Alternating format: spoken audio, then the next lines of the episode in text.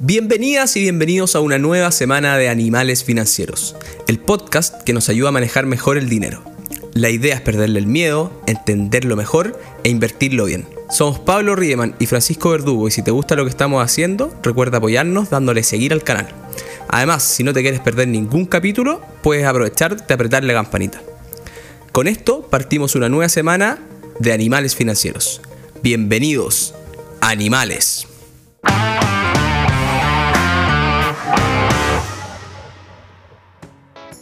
Y el tema de la semana es cómo invertir y capturar la digitalización del mundo. Y como Pablito se me fue de vacaciones, tuve que invitar a dos personas de la oficina para ver si entre los tres somos capaces de reemplazar a este gran compañero de podcast que tenemos semana a semana. Difícil, pero lo vamos a intentar. Por eso hoy me acompañan los Fernandos. El primero es Fernando Gómez, fundador y CEO de DBA Capital, aka The Boss, Fernando tiene más de 30 años de experiencia en el mundo financiero. Perdón, Fernando, tuve que tirar tu carne al suelo, pero muestra que sabes mucho. Y dentro de sus estudios, tiene un MBA en The Wharton School, una de las mejores escuelas de inversión en el mundo. Posteriormente fue tesorero del Banco Santander, basado en Nueva York, pero no tengo duda que sus mejores años laborales han sido junto a nosotros en DBA. Y en segundo lugar, pero no por eso menos importante, nos acompaña el gran Fernando Ales amante de la franja cruzada, jugador de pádel e ingeniero civil de la tremenda Universidad Adolfo Ibáñez. Actualmente es portafolio manager del mejor fondo de Chile, el Silicon Fund. Y dado eso mismo, debe ser una de las personas que más sabe inversiones tecnológicas en la oficina. Señores, ¿cómo están? ¿Los presenté bien? ¿Algo que agregar? Hola Francisco, muchas gracias, muy muy muy contento de estar aquí. Gran desafío de tratar de reemplazar en lo que sea posible a Pablo, pero vamos a hacer los mejores intentos. Es un irreemplazable, Pablito. Totalmente. Hola Francisco, un gustazo, un honor estar aquí en Animales Financieros. Creo que me queda un poco grande el nombre jugador de pádel. Mejor diría yo amante de la franja y amante de jugador de pádel. Creo que me queda un poquito más cómodo. Pero gracias, gracias por eso. Está perfecto. Casi te pongo la 10. Pero, pero que bueno, me gustó tu, tu humildad. Yo de fútbol por ahora voy a estar más tranquilo. Sí, a Fernando le gusta la U, así que ahí lo llamo un buen tiempo molestándolo en la oficina, pero, pero con cariño y con respeto. Oye, y mm, bueno, eh, esta semana eh, quisimos tocar un tema especial. eh, porque vamos a hablar de una de las tendencias más calientes para invertir en el mundo. Eh, sin embargo, y esto es algo ya para nosotros muy normal, eh, a pesar de todas las cosas buenas que están pasando, gran parte de la atención se ha ido a la caída de los mercados con principal foco en las acciones tecnológicas. Por eso eh, le quiero preguntar a, Fernando Gómez, ¿qué está pasando y cómo nos explicaría esta caída de los mercados eh, y por qué las acciones tecnológicas están sufriendo más que el resto si nos subiésemos a un ascensor y tuviese desde el piso 10 hasta el piso 1 para explicarle a alguien en fácil? Para mí, tú sabes que las explicaciones cortas, a veces, más que si son fáciles o difíciles, no se me dan, así que espero que par- para el ascensor como en el piso 5 para que sube algunas personas. Eh, pero, a ver, primero desde el punto de vista de los mercados, yo diría que fundamentalmente hay cuatro razones, pero dos se relacionan entre ellas. Una, que con tanto ruido político o, de la guerra y, y de los bancos, que lo voy a tocar enseguida, eh, no se nos olvide que el COVID todavía está presente. Y está presente, tal vez, que aquí en Chile se nos olvida porque eh, eh, evidentemente hemos recuperado muchas libertades, pero está presente en la parte que más influye para el tema de la inflación y de las cadenas de suministro, que es la segunda gran razón, que es en China y la política de cero COVID. Hoy día vemos como ciudades grandes como Shanghái y Shenzhen, que en su conjunto suman del orden de 40 millones de personas y representa aproximadamente el 16% de China, están cerradas y eso complica toda la cadena, presiona la inflación y el tema se va para arriba. El segundo tema es obviamente la guerra en Ucrania, que desde el punto de vista económico, más allá del sufrimiento humano, lo que hace es presionar a los commodities, precios de distintas materias primas en muchos lugares del planeta, inflación para arriba. Y eso pone el gran dilema a los bancos centrales que ya venían con un tema de inflación a la velocidad que van a hacer los ajustes, especialmente en Estados Unidos y en Europa. En, Asia la inflación es un poquito más baja que eh, ha ido progresivamente cambiando la perspectiva de la velocidad de subida de la tasa. Por lo tanto, si juntamos estos tres factores, ¿y por qué decía que podrían ser cuatro? Porque obviamente la inflación y la tasa se ven como factores distintos, pero muy asociados, vemos que de alguna forma se refuerzan a sí mismos. Por lo tanto, las restricciones de China complican el sistema, inflación eh, presiona los precios la arriba. La guerra, como hoy te arriba, inflación hacia arriba, la inflación se va alta, las políticas monetarias se tienen que adecuar, eso implica que la tasa sube, y como la valoración de los activos es, llamémoslo así, flujos futuros, descontados una tasa, si esta tasa sube, todos los activos financieros caen. Ese, ese es un súper buen punto y que a mí me costó entenderlo quizá al principio porque uno nada, ve, ok, los mercados suben, caen y todos hablan de política o lo que sea, y a veces se nos olvida que los mercados accionarios se componen de acciones. Estas acciones son empresas como Visa, Google, Apple, lo que sea, que son negocios que generan utilidades. Y la manera en que los inversionistas le ponen precio es viendo cuáles van a ser estas utilidades en la historia completa de lo que esperan que dure esta compañía. Y para ponerles un valor hoy, dicen, ok, la utilidad es del 2025, 2030, 2040, 2050 o lo que sea, me las traigo a un valor presente. Y para poner ese valor presente, hay que descontar estos flujos a una tasa. Que lo que decís tú, cuando las tasas suben, esto se descuenta más fuerte. Y como las compañías tecnológicas hoy día algunas no ganan tanta plata y esperan ganar mucho en el futuro, cuando se lo traen al presente, esta subida a la tasa les pega aún más fuerte. Exactamente, esa es la segunda parte de la pregunta que la vamos a tener que conversar en lobby, porque ya llegamos al piso 1. Pero eso que dijiste ahí es fundamental. La gran diferencia de muchas compañías tecnológicas, no todas, eh, pero pongamos casos extremos como Uber, que hoy día no gana plata, es cómo se distribuyen estos flujos o estas utilidades en el horizonte de tiempo que tengan estas compañías, supongamos para siempre, y cómo esos se traen a futuro y cómo afecta la tasa. Y voy a poner un ejemplo, yo sé que tú muchas veces me retas mis ejemplos aritméticos, pero lo voy a poner, voy a tratar de hacer el, ejemplo más simple posible. Imagínate dos compañías que viven 10 años y nada más. Una gana 100 mil todos los años, por lo tanto va a ganar un millón a través de su vida, y la otra gana un millón en 10 años. Si la tasa es cero, por lo tanto todos los flujos se cuentan a cero, esas dos compañías valen lo mismo. ¿No es cierto? Porque una, los 100.000 es la suma por 10, un millón y el otro millón. Para hacerlo simple, supongamos que la tasa sube en forma escalonada, por lo tanto, el primer flujo de 100.000 sigue valiendo, por ejemplo, 100.000, el otro va a valer 90.000 y todo lo que Por lo tanto, eh, la compañía que tiene todo su flujo en el último año, a medida que la tasa empieza a subir, como el flujo de 10 años se descuenta todo y de una vez más rápido, la caída de esa compañía, si haces la aritmética, eso va a ser mucho más pronunciada.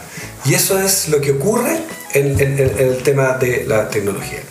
Sí, quizás suena complejo y algunos van a tener que retroceder un par de segundos el podcast y volver a escucharlo, pero traten de entenderlo porque cuando alguien en algún asado les pregunte, oye, pero es que esto está, cayendo y qué sé yo, eh, con dos, tres cositas van a quedar como los más inteligentes porque realmente van a entender por qué eh, se pueden mover los mercados en el corto plazo por estos efectos que a veces descansamos los economistas, pero que en la realidad terminan afectando las utilidades de la empresa. Pero todo este ruido de corto plazo, toda esta música que nosotros decimos, nosotros tratamos de apagarla, de, dejarla de lado porque nosotros creemos en el largo plazo. Y ahí es cuando la industria tecnológica, sin lugar a dudas, ha sido una de las que ha cambiado el mundo. Tanto así, y yo creo que ahí tú, Fernando, tenés quizá algún buen ejemplo de cómo hace, no sé, 30 o 40 años, en los principales índices eh, accionarios mundiales, probablemente la tecnología era súper chica, pues como, como un todo, y, las compañías realmente grandes eran las de las de petróleo, las de materiales, todas estas que hoy día con las inversiones sustentables parecen el diablo, pero hace no tantos años eran las principales compañías del mundo. Efectivamente, una de las cosas que muchas veces nos sorprendemos cuando miramos lo que es grande en el mundo, por decirlo así, y se habla que las cosas no cambian, analizar un poquito te das cuenta que las cosas cambian mucho más de lo que parece. Y efectivamente, como dices tú, si yo me voy 100 años atrás, eran las compañías de trenes lo que realmente, y de petróleo lo que realmente la llevaba. Después eran las compañías de algunos commodities, las compañías de energía, eh, etcétera, etcétera. Y en la última etapa vemos cómo básicamente el mundo está dominado por compañías tecnológicas. Hoy día vemos las principales compañías del mundo, básicamente son todas tecnológicas de una forma u otra, cosa que efectivamente hace tan solo 30 años eh, no era así. Y, de hecho, un, tal vez una anécdota, uno de los principales índices globales es el Dow Jones, que son 30 compañías que supuestamente cuando se creó eran las compañías, bueno, eran, no es que supuestamente, íconos que por ahí nunca iban a cambiar. Y hoy día, de las 30 originales, la última que acaba de salir hace unos poquitos años es General Electric, y no queda ni una. Increíble. Y varias de ellas han cambiado un montón de veces. Y estamos hablando de un periodo de 100 años, ¿cachai? No, no, no, es que eh, sean las mismas compañías, no. La realidad es que el mundo cambia y el mercado, y como lo hemos hablado muchas veces en la oficina, refleja la creatividad humana y la creatividad humana va evolucionando y por lo tanto las compañías reflejan esa creatividad humana y es por eso que hoy día entre las compañías más grandes del mundo no tenemos compañías petroleras, no tenemos, tal vez con la excepción de Tesla, porque tiene una cosa eh, distinta asociada a su forma de fabricar autos, los tipos de autos que fabrica, pero no tenemos grandes automotrices, no tenemos compañías de trenes, sino que mayoritariamente compañías tecnológicas como Google, como Facebook, como Amazon, etcétera. ¿Cuál era tu acción favorita cuando estabas estudiando en Estados Unidos y estabas viendo? Tú, tú, entraste a Chase, creo, así que por ahí tenéis que haber visto un montón de acciones. ¿Cuál era la tuya favorita? A ver, tal vez por sesgo, siempre me gustaron los bancos trabajaba en un banco, trabajaba en esa época en Wall Street, sobre todo cuando recién salí. Pero los bancos son los malos, pues Fernando. Sí, pero como acciones, como acciones me encantaba y adicionalmente pasó una cosa, cuando terminé de estudiar en Wharton, entré a trabajar justo después de una crisis, que se llamaba la crisis de los savings and loans, que hubo, eh, que quebraron muchas instituciones de si hacemos equivalente a Chile de ahorro y préstamo, que se llevó fuerte parte de la industria eh, financiera por delante. Y por lo tanto, cuando entré a trabajar, eh, que entré a trabajar a Chase Manhattan Bank, que hoy día es parte de JP Morgan Chase, eh, los bancos estaban muy baratos. Entonces, por lo menos eso sentíamos los que trabajábamos en ese tiempo. El Chase el, segundo, no, era el segundo banco más grande de Estados Unidos. Y por lo tanto, la inclinación era muy fuerte a, la industria financiera y a los bancos, y, y era lo que yo más miraba en esa, en esa época. Fernando Gómez tiene un sesgo value de su origen, así, pero quería, hacer el ejemplo porque le quería preguntar a, Fernando Ales cuál es su acción favorita, porque esto de cómo, cómo han cambiado los tiempos creo que, se va a reflejar también en, las respuestas que uno tiene después de, pues no sé, hace 30 años en, que tú estás ahí estudiando, Fernando. Fernando Ales eh, terminó de estudiar hace mucho menos. Sí, sí, yo creo que hay, hay gran diferencia, o sea Claramente uno tiene sesgos por dónde está trabajando y en qué sector se maneja, sin tener en consideración los precios que tienen las, acciones hoy en día, pero una compañía que a mí me gusta mucho es, por ejemplo, Nvidia. Encuentro, la encuentro notable. Y también ahí se ve un poco lo, que decía Fernando. Al final uno se sesga muchas veces por, por lo que está mirando en el día a día. Oye, solo una anécdota. Eh, cuando yo puse me puse a trabajar en el 1990, que fue, obviamente, como digo, eh, estaba terminando esta crisis de las compañías de ahorro y préstamo. Eh, de hecho, un, banco de inversión ícono en esa época que se llamaba Drexel Bernstein Lambert, que estaba liderado por Michael Milken, que era el dios de Wall Street en esa época, quebró. Y poco podía saber yo en ese minuto, focalizándome en los bancos, que esa década, esos 10 años siguientes, iban a cambiar tecnológicamente el mundo. Que terminaría el 2000 con el pic del mercado.com. Y yo estaba trabajando en Wall Street, en el centro financiero más relevante del mundo, y en 1990 yo era chico o joven, tal vez despistado, pero no me di cuenta hasta muchos años después, ya muy cercano al 2000, todo lo que estaba pasando. Eh, y probablemente las semillas de todo eso, en esos primeros años en los cuales yo estaba trabajando y viviendo en Nueva York, eh, se estaban germinando. Y en solo 10 años, si bien después vino la crisis y todo el asunto, pero el, cambio, el, internet y todo lo que ha venido posterior, se como que afloró en esos 10 años. Sí, o sea, y ahí si querés tú contar dos, un poquito lo que veíamos en, en la semana, eh, con esta digitalización acelerada del mundo, y veíamos unos ejemplos impresionantes. No sé si, si te acordáis de alguno. No, impresionante, impresionante. Una campaña que veíamos con Francisco acerca de, hacían un símil entre las aplicaciones que hoy día ocupamos día a día, WhatsApp, LinkedIn, Instagram, con las cosas que eran su comparación en el pasado, y en el pasado hace muy poco tiempo atrás, hace 15, 20 años. Y, por ejemplo, no sé, hacían el símil de Word con una máquina de escribir, eh, Spotify con los cassettes, eh, Netflix, por ejemplo, con los VHS. Y ahí es súper impresionante porque yo creo que yo contigo, Francisco, no sé si tenemos una, gran diferencia de edad. Poquito. Pero probablemente tú ocupaste mucho más tecnología que, que ya hoy día está obsoleta que yo. Y eso en, un poco tiempo. O sea, yo, por ejemplo, los disquetes los tuve en mis manos, pero creo que nunca los ocupé. Para mí fueron en algún momento. O sea, era lo que teníais para guardar información y, llevarla de, un lugar a otro. Pero claro, ahí los cambios eran impresionantes. Después los CDs, o cuando después pasaste los CDs que podías grabar, quemar 10 canciones y pasaste a los MP3 y podías meter 100 y ahí armáis la fiesta, o sea, ya no necesitáis, no necesitáis andar cambiando de CD, poníais las, las, que te gustaban y dejáis correr y, vamos con, con, el carrete toda la noche nomás. Pero mm, no dijiste la de Tinder, dijiste las otras nomás. la de Tinder igual era buena, la de Tinder igual era buena. Era muy buena. Pero claro, era poco ya la realidad porque lo ponían en, en una cajita de fósforo, pero, pero estaba entretenido. Pero espérate, que hay algo que me llama la atención también. Al final, estos cambios eran en tan poco tiempo que a uno se le olvida, pero por ejemplo, el MP3 antes de eso estuvieron los Discman. Y estuvieron tan poco tiempo que al final pasan casi en banda. Y eso es porque la tecnología está avanzando mucho, muy, muy rápido. Al final es muy acelerado todo. Bueno, y esa es la creatividad humana que es la que como oficina creemos y que va a ser la base de por qué, independiente en, la tecnología, eh, pero en lo que sea, van a seguir existiendo empresas que van a seguir desarrollando negocios, que van a ganar plata y que si uno invierte en ella en el largo plazo y lo hace bien, de manera diversificada, sin jugar, va a hacer rentar su plata, la va a hacer crecer y no hay que hacer mucho más que buscar alternativas que sean baratas, diversificadas, con profesionales, no andar jugando, controlar sus animales financieros y el interés compuesto va a ser todo el resto. Pero ya que estamos hablando de tecnología, Tú, Fernando, hay unos ejemplos que hay hecho que, yo lo encuentro muy buenos porque este mundo de la tecnología de alguna manera se separa en grandes pilares que a mí al menos me hicieron entenderlo súper bien. Sí, efectivamente, Francisco. Nosotros vemos el mundo de la tecnología en tres grandes pilares. Dentro de ellos está el pilar del de los software, de telecomunicaciones y de infraestructura.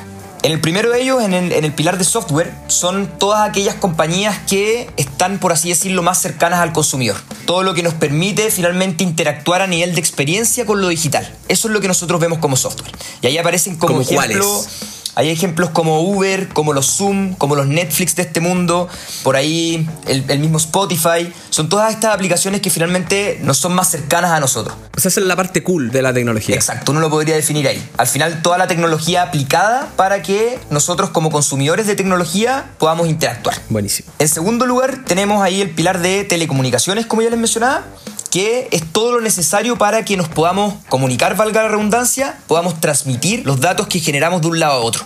Ahí podemos ver desde infraestructura super macro, desde estas antenas gigantes que son necesarias para la transmisión de datos, y ahí aparecen compañías como American Tower, como Crown Castle, que tienen antenas en diferentes lugares del mundo para poder transmitir estos mismos datos, hasta compañías como Broadcom, Qualcomm, que son compañías que hacen estos circuitos integrados para transmitir esos datos. El 5G entra ahí, ¿no? El 5G, lógicamente, eh, si bien yo creo que va a mejorar, finalmente va a acelerar toda la digitalización y puede estar en, los tres pilares finalmente, pero marca de lleno este pilar de, la, de las telecomunicaciones. Porque obviamente se necesita una infraestructura mayor, mejor, más rápida para poder tener este, este 5G. Perfecto. Y por último, en, eh, el último pilar que es el que nosotros quizás más le prestamos la atención porque es la esencia finalmente del Silicon Fan, es el pilar de infraestructura, que es todo lo que está detrás para poder hacer posible que la digitalización ocurra y que siga avanzando. Al final todo lo necesario para poder, por ejemplo, almacenar y procesar todos estos datos que se están generando a nivel mundial y que permiten que nosotros como usuarios podamos interactuar con ya esas compañías de software que mencionábamos anteriormente. Y ahí, por ejemplo, aparecen compañías como Nvidia, como Intel, como Taiwan Semiconductor, que es gigante, que hace más de la mitad de los chips a nivel mundial.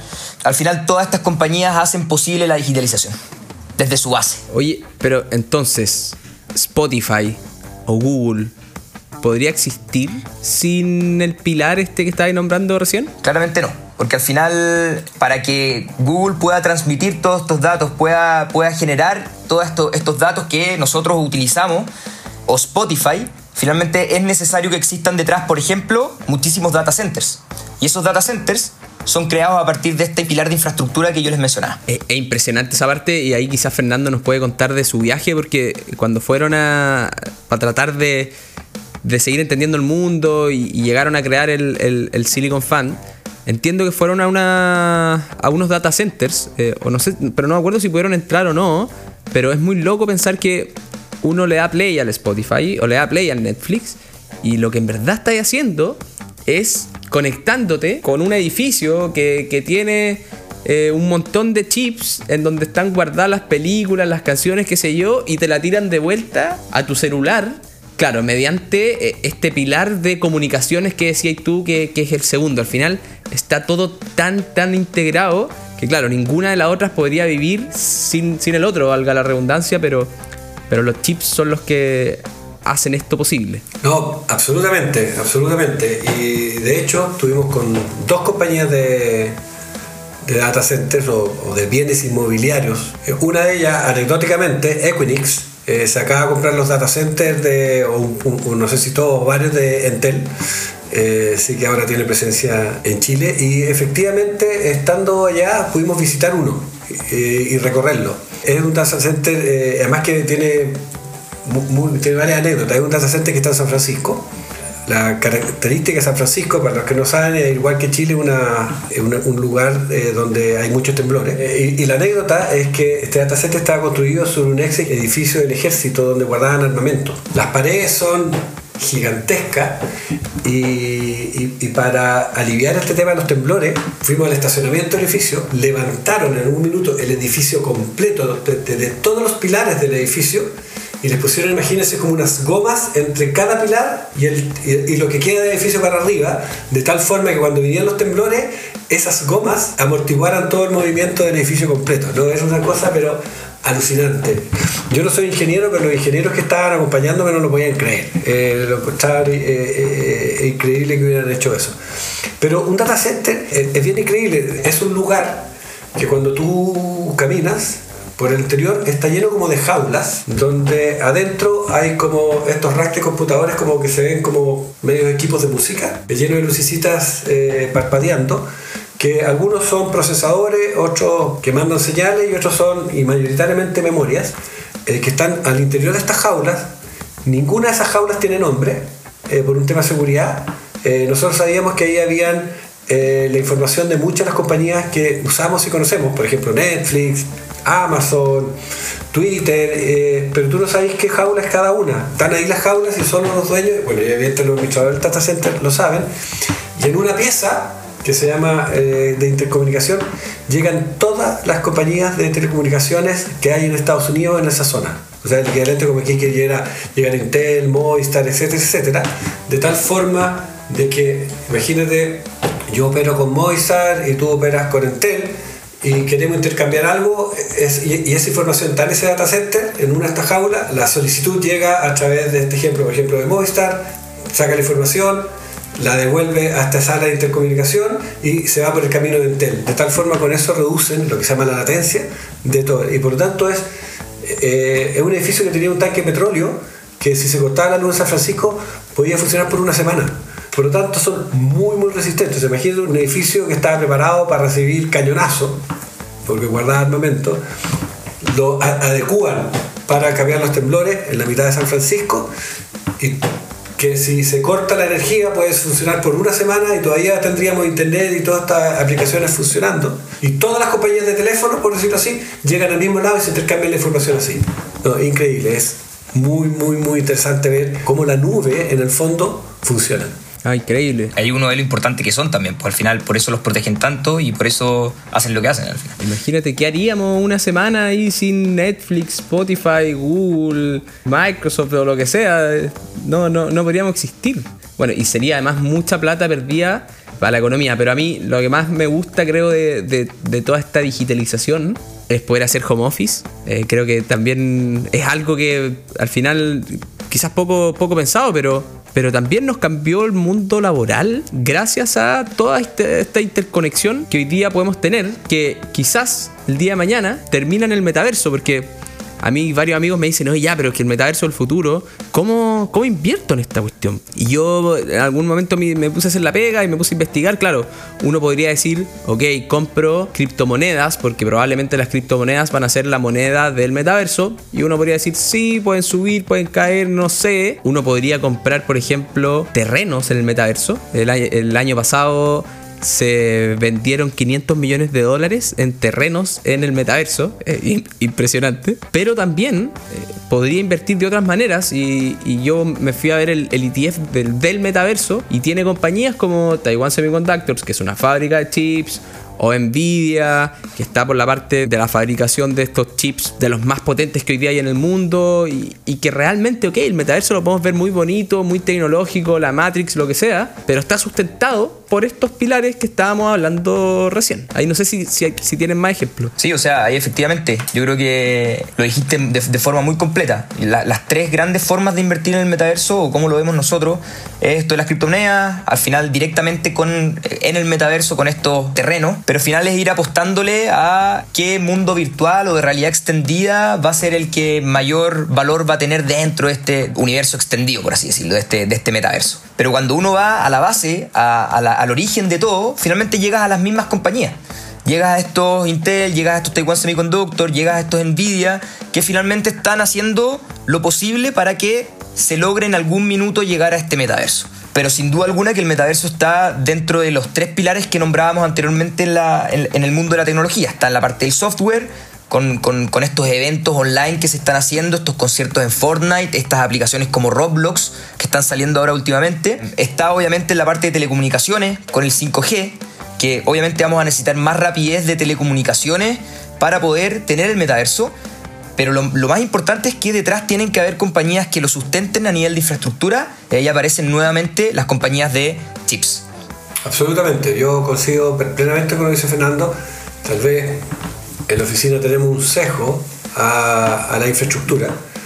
Eh, en lo personal es un sesgo que se proviene de reconocer humildemente que es prácticamente imposible determinar cuáles van a ser los ganadores y perdedores en una cosa que es tan nueva. Si me voy atrás, en 2000 era difícil saber en ese minuto cuáles iban a ser que terminaron siendo los ganadores. Google no fue el, primer buscador que eh, apareció, Facebook apareció después.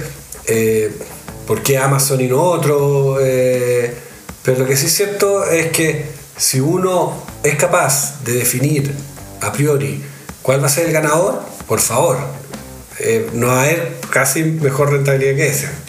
Todos hemos visto gráficos que hubiera pasado si yo hubiera invertido en Amazon al principio y no hubiera dejado nunca eh, de invertir en Amazon y obviamente seríamos muy, muy, muy millonarios. Mucha gente se olvida que en, la pasada, en una parte, Amazon cayó 90%. Eh, no sé si hubieran seguido aguantando cuando vieron su capital caer 90%, pero asumamos por un segundo que fueron capaces de aguantarlo y hoy día, evidentemente, sería muy rico si es que lo hubieran logrado. Pero hoy día es muy obvio que Amazon fue el ganador. Eh, no sé si era tan obvio después de haber caído 90%, eh, y había que seguir apostando. Apple casi quiebra en un minuto, hoy día es la compañía más grande del mundo. Pero lo que sí es que todos necesitan infraestructura va a ser tal vez en términos relativos una inversión menos rentable que si apunto a los ganadores, pero es mucho, es mucho más probable eh, que esa eh, rentabilidad la materialice, porque puede que en vez de los ganadores, muchas otras compañías cayeron ese 90% y no se recuperaron nunca más. Sí. Amazon lo hizo, Apple lo hizo, pero muchas quedaron en el camino. Solo, solo una anécdota ahí, por lo que comentabas de Amazon, Fernando, yo tengo ahí una anécdota de no voy a decir el nombre quién me lo dijo, pero alguien que efectivamente no aguantó la caída, vendió y hoy día se quiere matar. hoy día viendo el retorno que tiene, se quiere matar. Pero es difícil aguantar esas caídas, no, no es fácil, no es fácil. Por eso estamos haciendo este podcast, pues, para que puedan controlar sus animales financieros. Y lo hemos visto mucho y somos muy majaderos que hay muchas alternativas para invertir hoy día, algunas mejores que otras, pero pero realmente eh, lo que te va a convertir en un inversionista exitoso es tu disciplina, es que aguantes en el camino, es que no la caguemos y no saquemos la plata si estamos invirtiendo a largo plazo cuando, cuando ocurren estas caídas, porque yo creo que eso es lo único que tiene como ciencia cierta cuando uno decide ser inversionista es que en algún momento va a estar con una caída de un 20, un 30% y te va a doler la guata y va a querer sacar todo. Y ahí es cuando hay que, hay que acordarse de la convicción con la, con la que uno entró. Pero eso, eh, para los que empezaron a invertir el día 1 en el, en el Silicon Fund, claramente no les ha pasado. Esta semana estamos celebrando la Silicon Week porque el, el fondo cumplió tres años. En los tres años eh, ha sido el fondo que más ha rentado en Chile, es el único fondo que captura la digitalización del mundo eh, que existe en Chile, por lo tanto ahí la competencia quizás fue un poquito injusta. Obviamente hay, mucha suerte en eso, en que llegamos, hicimos un fondo, un fondo de esto justo antes de que el mundo se comenzara a digitalizar mucho más aceleradamente. También hay una parte de eh, nuestros procesos de research y de análisis que se combinan con esta suerte y hacen que, que aparezca algo tan espectacular. Pero ahí, Fernando Gómez, si nos podéis dar, ojalá brevemente, como yo siempre te digo, una idea de cómo se llega a un fondo así y para que después Fernando Alex te complemente con las principales cosas que hacemos para manejar la estrategia sin que nuestros animales financieros nos hagan tomar malas decisiones. No, perfecto. Sin entrar a todas las anécdotas que dieron origen al fondo, porque son muchas y creo que daría un, a un capítulo entero. Como todo es una combinación de trabajo y suerte. Nosotros estábamos en San Francisco o los alrededores de San Francisco mirando temas del e-commerce y por lo tanto sí estábamos viendo temas de tendencia. Eso es súper importante. Nosotros andábamos buscando temas de tendencia. No teníamos fondos de tendencia, pero era parte de nuestro sello y que lo poníamos en nuestro fondo multiaxis. Y en una reunión allá que estuvimos en una compañía eh, que se llama Calea Tencor, que no probablemente nadie o muy pocos aquí lo deben conocer y nos explican cómo funciona esta parte de la infraestructura. Nos abren los ojos y nos damos cuenta de una cosa muy interesante, que todo terminaba cayendo en un grupo muy pequeño de compañías con grandes ventajas competitivas y comparativas y con unas barreras de entradas gigantescas, tanto de capital como de know-how. Y ahí dijimos, con estos sesgos que, que, tenemos eh, de mejor tal vez rentar un poco menos, pero no tratar de buscar ganadores y perdedores, pero da lo mismo que fuera ganador y perdedor, incluso los perdedores tenían que crearle demanda a este universo y dijimos, ¿por qué no hacemos un portfolio de todas las compañías relevantes de esta parte de la infraestructura o de este pilar que nos comentaba Fernando Vale hace unos minutos? Y lo lanzamos en Chile, ¿por qué? Porque simultáneamente en ese minuto ya estábamos leyendo que en Estados Unidos eh, los fondos temáticos estaban empezando a aflorar y estaban empezando a crecer. En Chile no había ninguno en ese minuto y por lo tanto dijimos, aquí tenemos una, una gran gracia. Tenemos una tendencia potente, de un tamaño que era muy relevante. De hecho, el universo de compañías de que está eh, alrededor de todos estos temas es más grande que Latinoamérica completo y son solo un grupo pequeño de compañías. Y eh, estamos en una tendencia de un tipo de fondos que en Estados Unidos cada vez está haciendo más sentido, que es, al final del día son fondos que se exponen a un tema y no a un mercado como un todo o a un sector como un todo. Después de tomar la decisión y consultar a alguna gente si lo hacíamos o no lo hacíamos, Mucha gente nos decía, como muchas veces ocurre eso, están locos, eh, en Chile no hay fondos temáticos porque nadie los compra. Nosotros decíamos, bueno, de repente no hay fondos temáticos porque nadie los ofrece. Nos animamos, fuimos en contra de lo que mucha gente nos indicaba y bueno, me gustaría decir que el resto de historia. Tuvimos a más la anécdota que partimos y el presidente Trump en ese minuto se declara una guerra de semiconductores contra China. El fondo cayó en las primeras cuatro semanas, cayó un 15%, así que tuvimos que salir a explicarle a todos los inversionistas de nuevo que no se preocuparan. Pero después, poco a poco, la tesis fue efectivamente mostrando lo que de alguna forma nos habían dicho, un sector o un universo que crecía a tasas del veintitantos por ciento, 27 por ciento compuestos, no existen muchas cosas de esas en el mundo. Y eso terminó materializándose en que la demanda de los productos en un grupo pequeño de compañías fue mostrando los beneficios y después obviamente como tú sugerías, delante vino la pandemia, la digitalización se aceleró y la utilidad de estas compañías explotaron. Además que ahí éramos más chicos y mm, teníamos menos inversionistas digitales, eh, que, que, son yo probablemente los que le tengo más cariño ahora, pero estábamos enfocados en los inversionistas profesionales, estos que del tipo institucional, family office, que entienden ya cómo funciona esto. Por lo tanto, claro, vieron esta caída y dijeron mm, que estará pasando, ok, pero saben que es parte de, y, y, para ellos lo vieron más como una oportunidad. Incluso algunos dijeron, ok, voy a, voy a redoblar la apuesta y voy a, voy a invertir un poco más porque, porque estas cosas son la mayoría de las veces pasajeras, hasta ahora siempre han sido pasajeras y los mercados se recuperan eh, y para eso hay que tener un portafolio bien estructurado, bien manejado. Así que ahí tú, eh, Do, cuéntanos cómo, cómo lo hacen en la oficina día a día. Efectivamente, efectivamente. Yo creo que de las cosas más importantes es ser disciplinados. Como, como tú y, Pablo lo han dicho probablemente en casi todos los capítulos de, de Animales Financieros, para que eh, no caigamos en sesgos emocionales que finalmente nos llevan a errores. Eh, y eso es lo que hacemos para, para, manejar el fondo. Al final, primero decir, bueno, vamos a seguir las reglas que pusimos en un principio, y eso era, vamos a apostar no por ganadores y no por perdedores. No queremos, no queremos ganadores y perdedores de la industria, sino que vamos a ser agnósticos con respecto a las compañías. Entonces vamos a hacer que sea un portafolio que todas las compañías pesen lo mismo y que para que esto sea sustentable en el tiempo dijimos, bueno, vamos a hacer un rebalanceo anual para que todas esas compañías que les vaya muy bien finalmente vuelvan a pesar lo mismo y sigamos en esta regla que nosotros mismos pusimos. Y obviamente esto acompañado muy de la mano con lo que más nos gusta hacer en DBA, que es finalmente investigar, hacer research todas las semanas viendo qué oportunidades aparecen, qué compañías están siendo protagonistas de la industria o están ganando participación de mercado para poder manejar el fondo de la mejor forma. A mí en particular creo que obviamente cuando un fondo le va muy bien, le agarráis más cariño, eh, más si está invertido desde el día 1. Pero a mí lo que más me pasa es que siento que con este fondo de alguna manera demostramos que desde Chile se pueden hacer vehículos de inversión que pueden competir con cualquier otra institución del mundo, JP Morgan, BlackRock, lo que sea, sí son gigantescos, lo hacen increíble y creo que con este fondo lo, lo, demostramos. Ojalá que, esto siga eh, pasando hacia el futuro, pero nada, o sea, hay capital humano, hay gente que es emprendedora, que tiene visión de futuro, que anda buscando cosas, no sé, parte del equipo eh, más antiguo, em, algunos se, se fueron a estudiar a Chicago, terminaron trabajando en Google.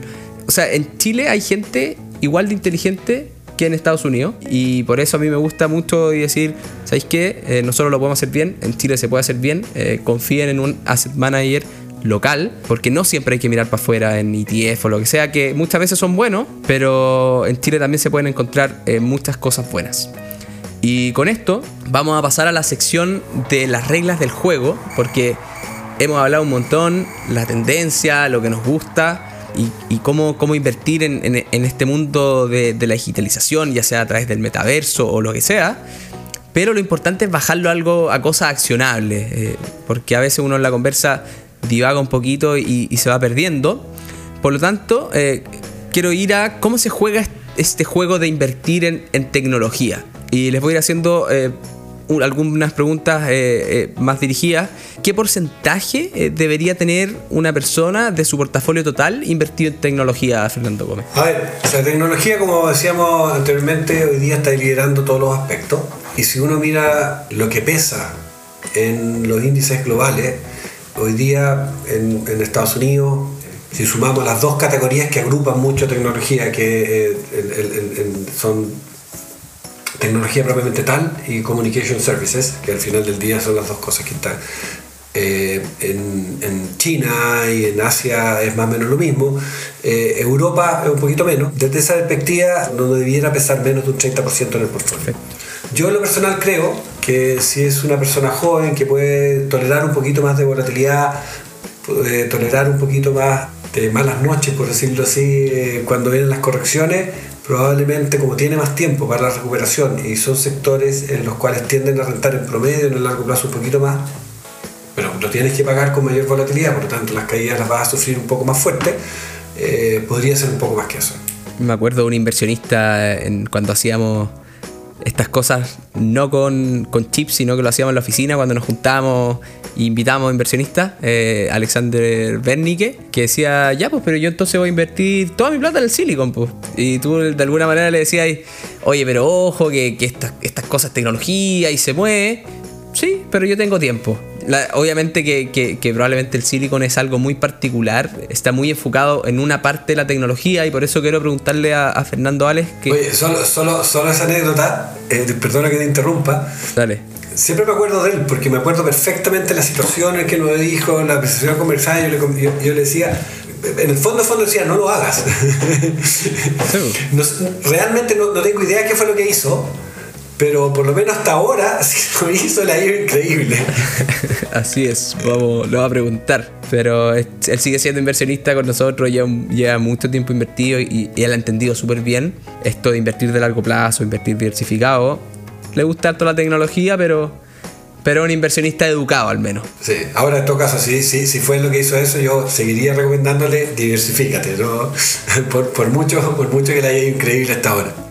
Así es, o sea, de, todas maneras, porque claro, tú decías, ok, 30% en tecnología, y ahí le quiero preguntar a, a Do, 30% de mi portafolio y me compro una acción, o debería hacerlo en un portafolio, en un fondo, en un par de fondos, ¿cómo, cómo, cómo lo deberíamos hacer? Sí, o sea, yo creo que ahí la respuesta va un poco de la mano con lo que ya hemos mencionado. Al final eh, el, ir a, comprar una acción de una compañía es apostar por un ganador eh, en, la industria y eso es sumamente complicado. O sea, yo creo que hay que pensar que uno es, eh, está tocado por la mano de Dios para, para saber realmente qué compañía va a ganar en este mundo y decir, bueno, voy a apostar toda mi plata ahí. Entonces, eh, lógicamente, un portafolio que te entrega eh, cierta diversificación en compañías que lideran la industria es mucho menos riesgoso que apostar a una sola acción, a una sola compañía. Y lógicamente, si es que, si es que podemos diversificar también dentro del mundo de la tecnología, bienvenido sea también. Claro, acá como quizás los nombres son más conocidos, de repente encontrar un fondo como el Silicon, que te da la, exposición a la base de, de la infraestructura, y después le podéis meter quizá, porque, ok, no, es que yo, encuentro que Google va a ser la mejor acción del mundo, bueno, le metí Google, le metí quizás alguna otra y complementáis, pero que sea todo parte de algo diversificado, porque si no vamos a correr riesgos innecesarios, de esos que veíamos hace unos capítulos que te pueden hacer ganar mucha plata durante un rato, pero que son los que te pueden llevar a quebrar. Y cuando quebráis el juego se acaba. Eh, ya no podéis volver a invertir, eh, ya no podéis eh, aprovechar el, poder del interés compuesto y a veces es mejor rentar un poco menos, pero no correr esos riesgos a estar esperando todos los años rentar un 100%. totalmente de acuerdo y sí quiero enfatizar, sobre todo a quienes nos escuchan y están invertidos en Fan y les gusta mucho, complementarlo con compañías o fondos de los otros pilares que mencionaba Fernando anteriormente, o sea, ya de la parte del software, o la parte de, telecomunicaciones, eh, no solo es más que válido, sino que creo que es prudente. Perfecto.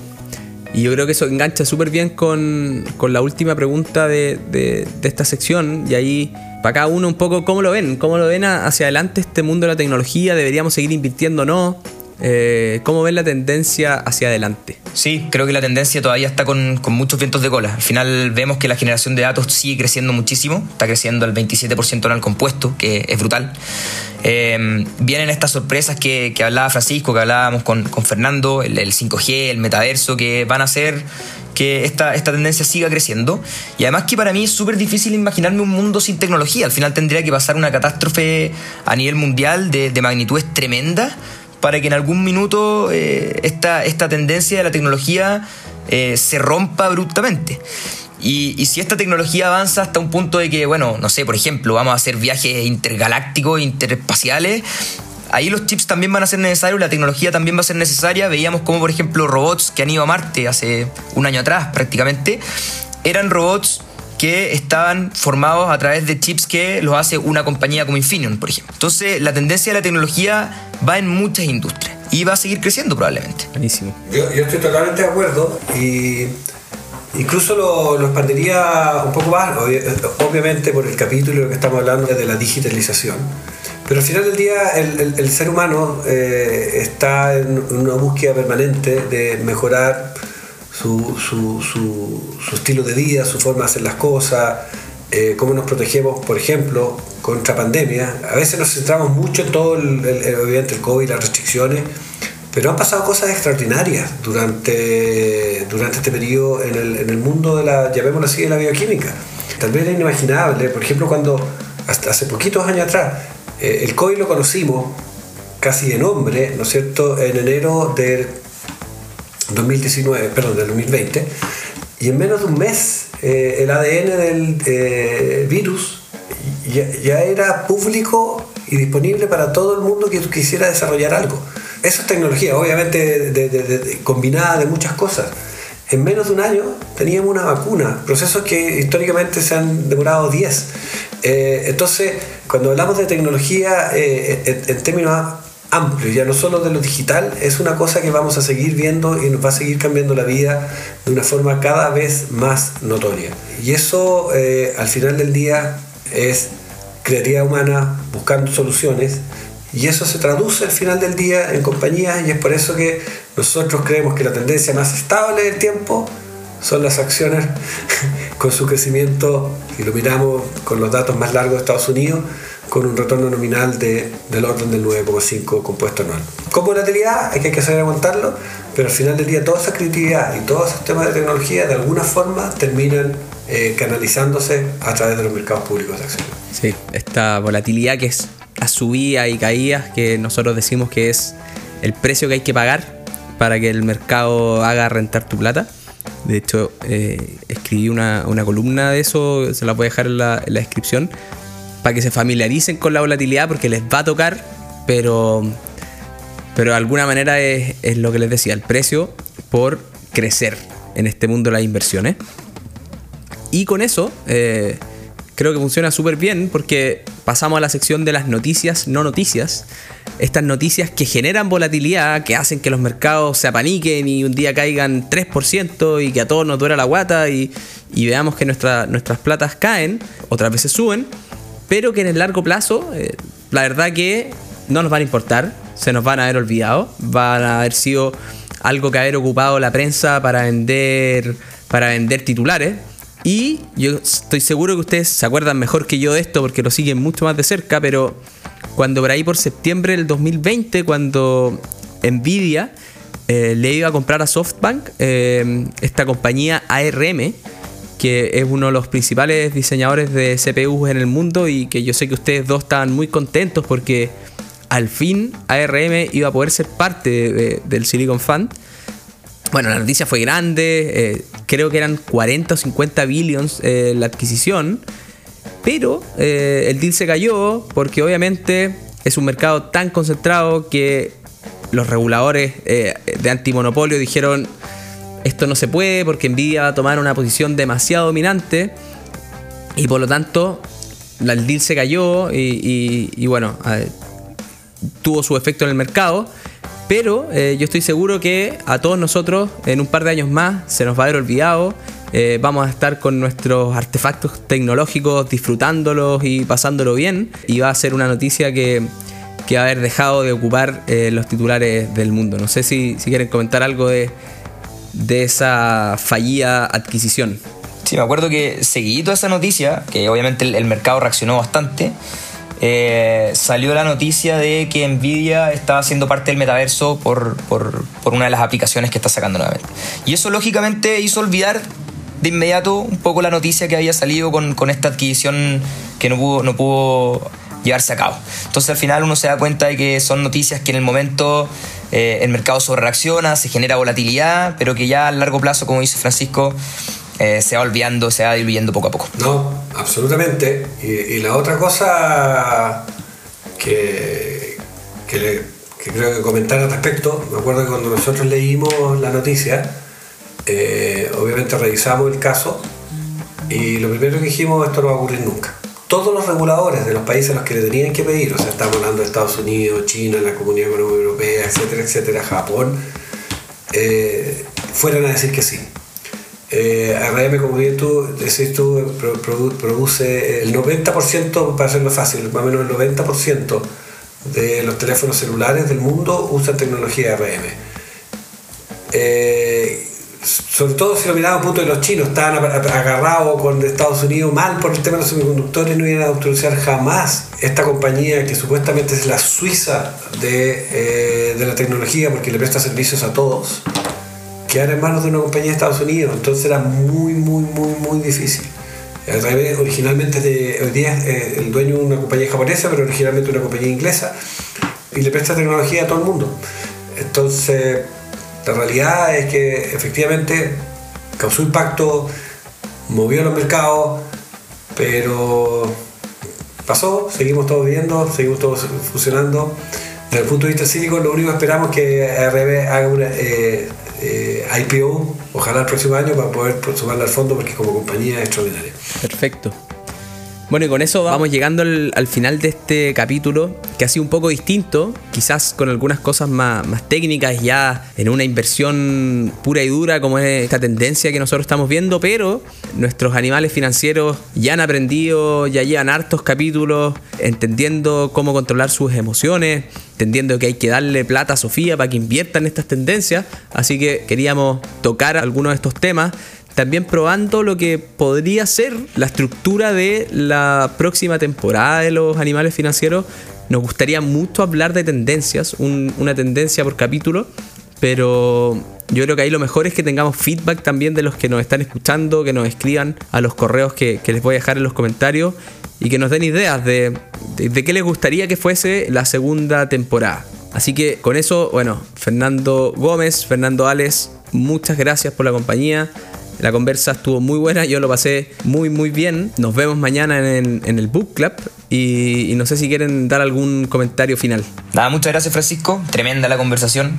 Eh, qué bueno estar acá compartiendo un poco de lo que es el Silicon y que este mundo que lógicamente apasiona muchísimo. Así que nada, muchas, muchas gracias.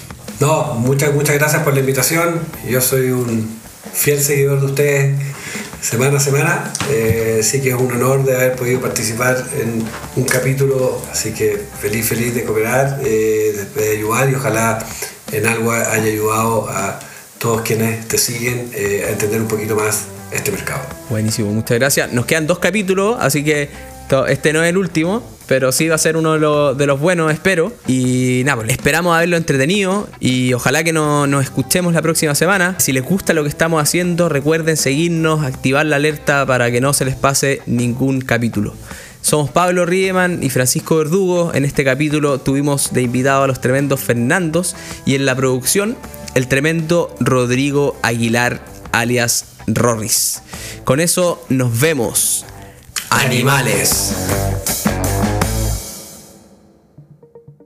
Bueno, y como este fue un capítulo distinto que hablamos de, fondos, queríamos decirle que eh, no estamos dando ninguna recomendación de inversión, pero igual vamos a dar el disclaimer que nos pide la ley eh, donde la administración del fondo DBA Silicon Fund es realizada por Ameris Capital, administradora general de fondos, y la gestión de cartera del fondo es realizada por DBA Capital SA. La fiscalización de Ameris Capital AGF y del fondo corresponde a la Comisión para el Mercado Financiero CMF. La rentabilidad o ganancia obtenida en el pasado por este fondo no garantiza que ella se repita en el futuro. Los valores cuota de los fondos son variables, así que infórmense de las características esenciales de la inversión para este fondo de inversión, las que se encuentran contenidas en su reglamento interno, contrato de suscripción de cuota, contrato de promesas de suscripción y facsímil de título. Para informarse de la situación financiera del fondo, revisen sus estados financieros. Cuando dijimos que el fondo era el mejor de Chile. Eh, eso era entre el 4 de abril del 2019 y el 4 de abril del 2020, de un total de 160 fondos analizados en la muestra. El último mes al fondo con la volatilidad no le ha ido tan bien y al cierre de marzo es el fondo 154 de 187, en los últimos tres meses 182 de 187 y en los últimos 12 54 de 184 los retornos a abril del 2022, eh, y cuando decíamos desde su inicio, es de 130,36% en dólares para la serie C del Ameris DBA Silicon Fund. el retorno en marzo en dólares fue de menos 1,14%, en tres meses menos 14,13% y los últimos 12 meses ha sido de 6,21%. Eso, ahí está el disclaimer para que nadie nos rete. Eh, así que ahora realmente adiós.